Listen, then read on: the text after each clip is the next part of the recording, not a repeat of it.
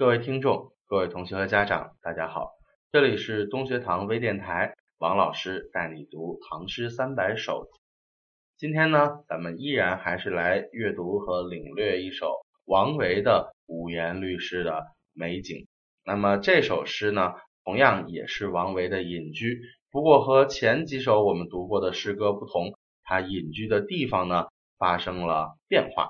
之前的几首诗啊，应该都是他在终南山辋川别墅时期所写的。那接下来咱们读的这一首《归嵩山作》，哎，这是他到了另外一个山间别墅，也就是嵩山脚下的别墅时候所写的作品。那么这首诗呢，同样在我们书的第一百八十一页，在下方。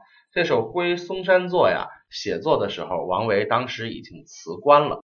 不过他呢，因为是个大富翁，所以别墅不止一处。在靠近长安的终南山下有一座辋川别墅。同样的，唐朝还有另外一个陪都叫洛阳。唐玄宗呢，经常住在洛阳城，所以王维呢，在辞官之后，在洛阳边上不远的嵩山，同样的也营建了一所别墅。这人真是有钱，是吧？想去哪座山归隐，就去哪座山归隐。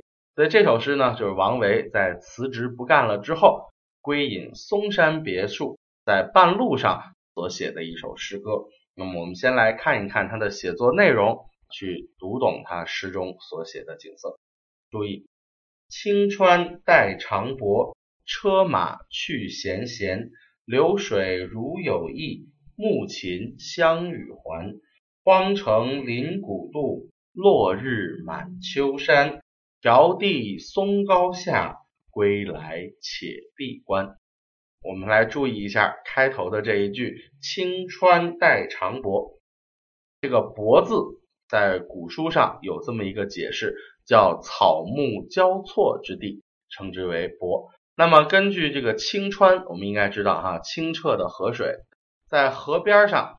什么叫长柏呀？有长长的一条草木交错的地方。说白了就是河边水草丛生的那个河岸，青川带长柏的意思是清澈的河水，然后怎么样啊？映带着这些河面上的长长的水草的丛生的河岸啊，是这样的一个意思。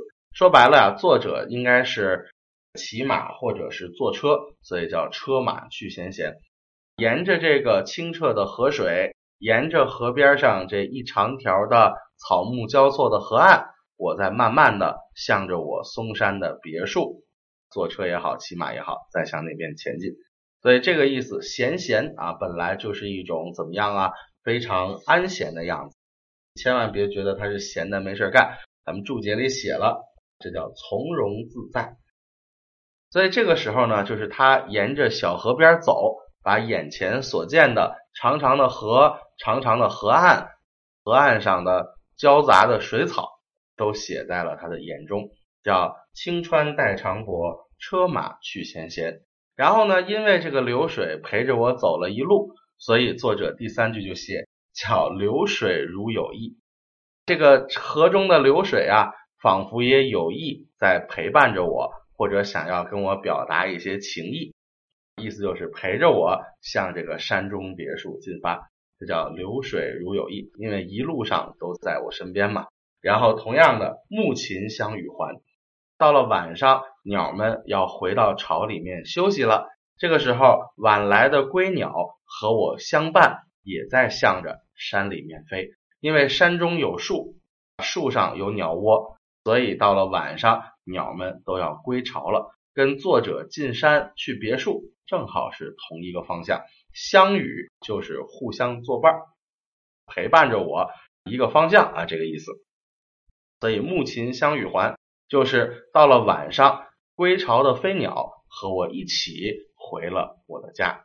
这是这两句诗写的景色。哎，流水好像在有意识的迎接我，来这个跟我一路相伴。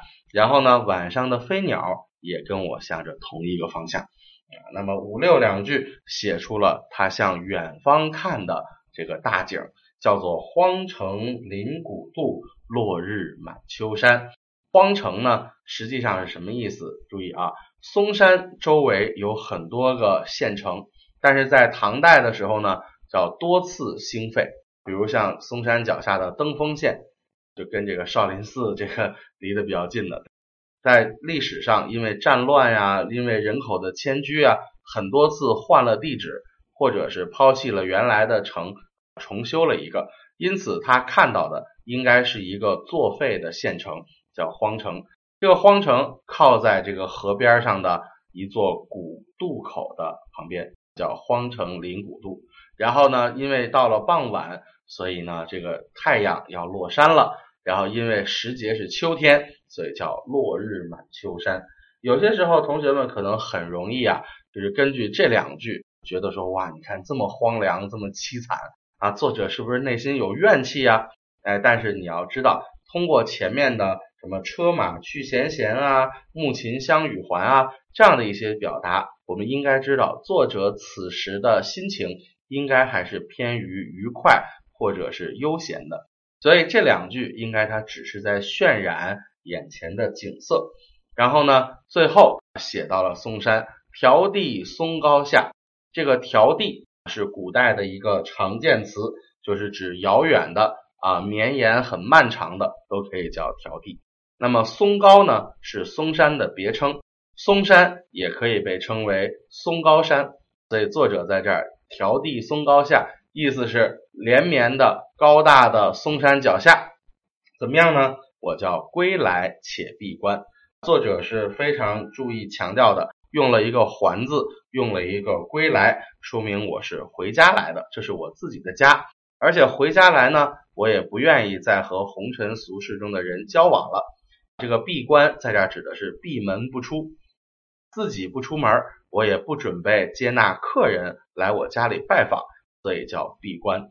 这个关就是两扇大门的那个意思。所以归来且闭关，表达了作者辞官隐居的这种决心。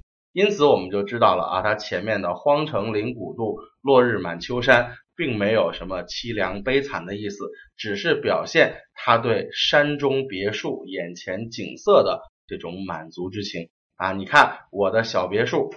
在嵩山之内，能够面对着这样的景色，这是他忠实的记录了眼前景色。这个景色的背后，并没有和诗人本人的情感扯上关系啊。这可能我们平时一说就是情景交融啊，借景抒情啊。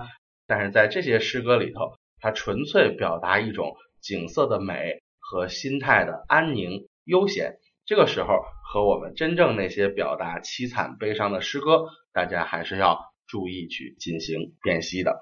这首诗是典型山水诗的从容安静的风格，而不是那种凄惨的愁云满目的这种诗歌。